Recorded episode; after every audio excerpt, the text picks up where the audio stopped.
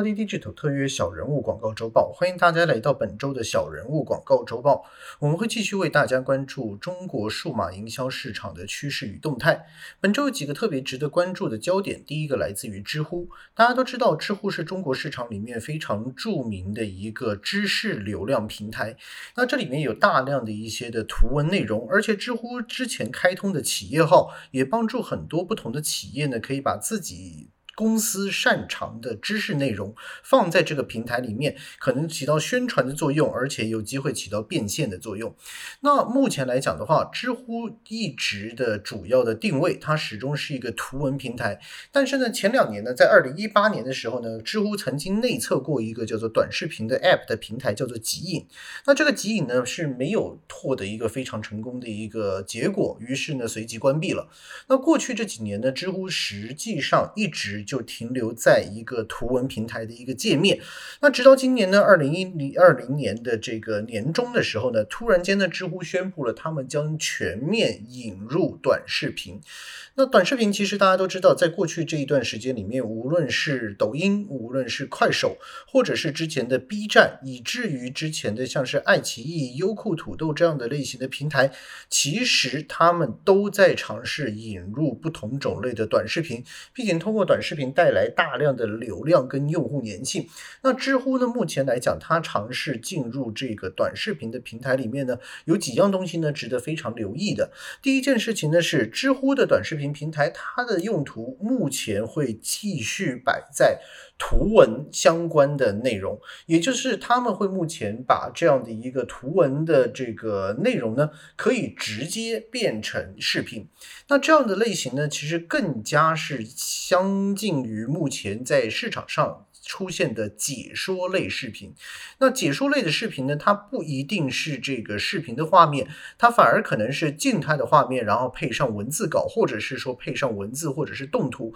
主要的目标呢，依然是以单向传播知识为主，而并不是跟这个用户产生一个极大量的互动。那图图文回答到到短视频里面来讲的话呢，两种方面呢，可能都是有一种。不同种类的调整是需要做处理的，因为第一件事情就是文字上面的它不太能够使用口语化，口语化的文字一般来讲是大部分使用在方言，例如像是四川话、广东话、上海话或者像是闽南语，但是在这个视频里面来讲的话，口语化就会变得相当的重要。那也就是说呢，在这个文字变成视频的过程之中，一些过度书面语的部分可能要转成口语化。第二个部分呢，就是文字，它可以是一个非常长篇的一个结构。你可以一篇在知乎上面看到的这个我图文，它可能是长达一千五百字、两千字甚至更长的状态。但是在短视频里面来讲的话，一般的用户粘性其实它就在一个大概一分钟到五分钟之间。那你可以看到内地的一些不同的平台里面，像是三十六 K、三十六 KR 这样的一个平台，或者是一些其他平台属于一个解说类别的短视频，它。一般的控制都是大约在五分钟之内，很少有超过五分钟。目前市场上正式尝试在五分钟或以上的视频做主打的呢，可能要算是微信手头上的视频号。但是在微信视频号以外呢，大部分的公司实际上它依然尝试都是在五分钟之内的视频为主。那所以呢，在未来的五到十年之内的这样的一个视频变化。会是长视频为主，像是 YouTube 这样的一个频道，或者是像是抖音、快手这样的一个频道，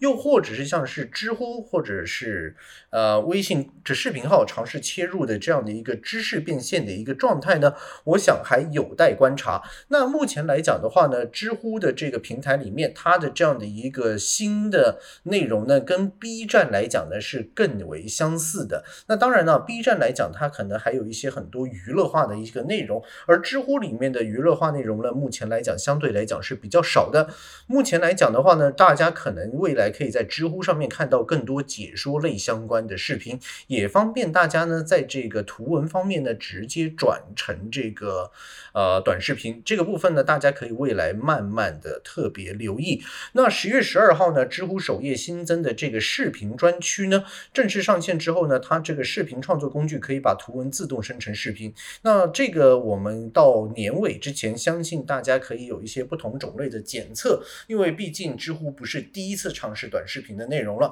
但是这个视频内容，我相信会继续努力的这个。呃，发展下去，毕竟呢，隔壁的微信或者是抖音，甚至快手也带来一个很大的压力。好，这是这个星期的第一个关注重点。而第二个关注的重点呢，就是其实微信的变化呢一直也很大。根据我们过去几个星期里面讲的呢，微信的视频号的动作是非常的频繁。但是在微信的公众号里面的这样的一个视频号的新的内容呢，它虽然打开了很多不同种类的流量入口，但是视频号目前来讲呢，它还还没有一个非常清晰的定位，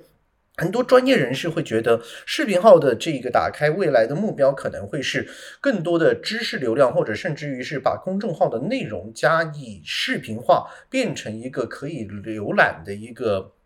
工具，那但是在实际上的这样的一个变化来讲，由于抖音跟快手其实已经带起了一个短视频的风潮，而娱乐性比较强的短视频应该会继续集中在抖音跟快手里面，所以未来如果只是将抖音或者是快手里面的内容直接搬去。视频号呢未必会获得一定程度的成功，而如果把文字的内容全部变成视频，是不是又能获得一个成功呢？这个部分依然有待观察。毕竟喜欢看视频的朋友跟喜欢看文字的朋友呢。还是有一个蛮大的不一样的地方。那以下可以做一个基本的解说。那第一个就是在公众号里面，如果习惯性是阅读长篇文字或者是阅读这样的一个内容的朋友，他可以自己去调整他在阅读的速度以及他吸取这个内容的。目标就是，比如说，它可以主要我就是哎看某一段的文字，某一张的这样的一个图片，而这个图片里面有它一个它所需要的一个内容。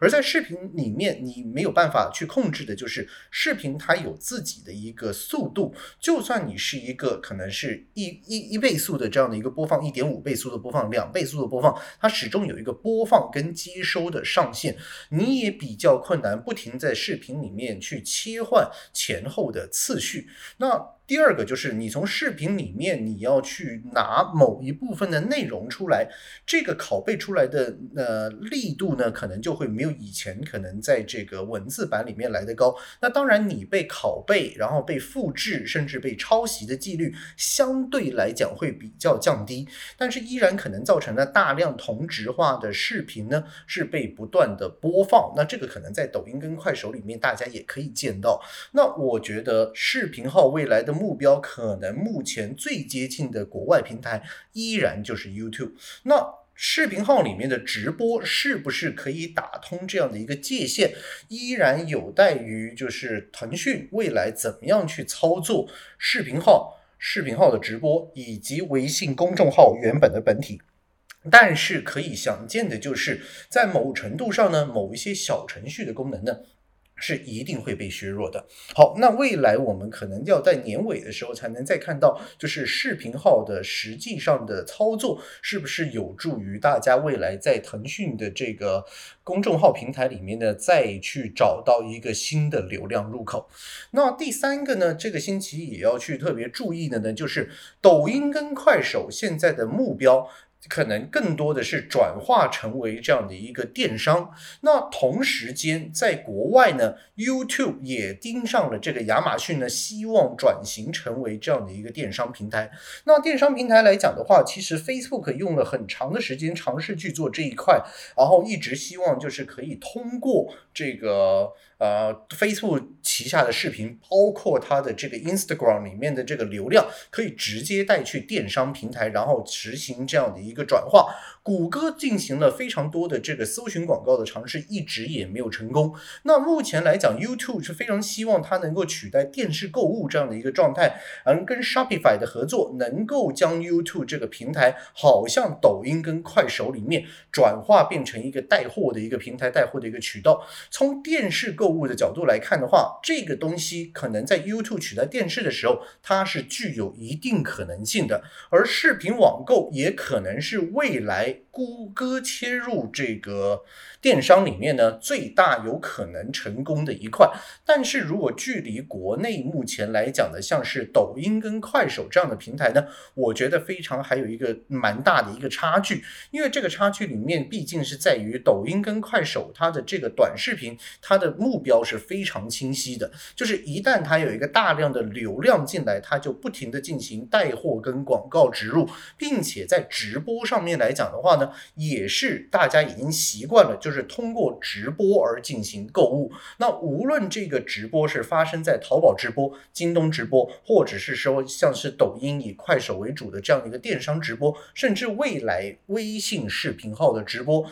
那直播带货可能比短视频本身带货的重要性相对来讲更高。那所以在 YouTube 尝试去切入这个视频网购的时候，会不会从中国的某某一些的这个产品里面进行借鉴呢，我觉得也是未来这一两年大家可以去关注的部分。未来一个多月里面，大家最主要关注的部分，我相信就是今年直播对于双十一带货的力度到底有多高。那相信这个会是直播带货的最新的一个验证渠道。那本周的小人物广告周报呢，就到这里结束。如果各位有任何问题呢，欢迎通过 Nobody Digital 点。C O 直接联系我们，或者是可以电邮我们 info at nobody 点 C O。好，我们这个星期的时间差不多，下个星期再见，拜拜。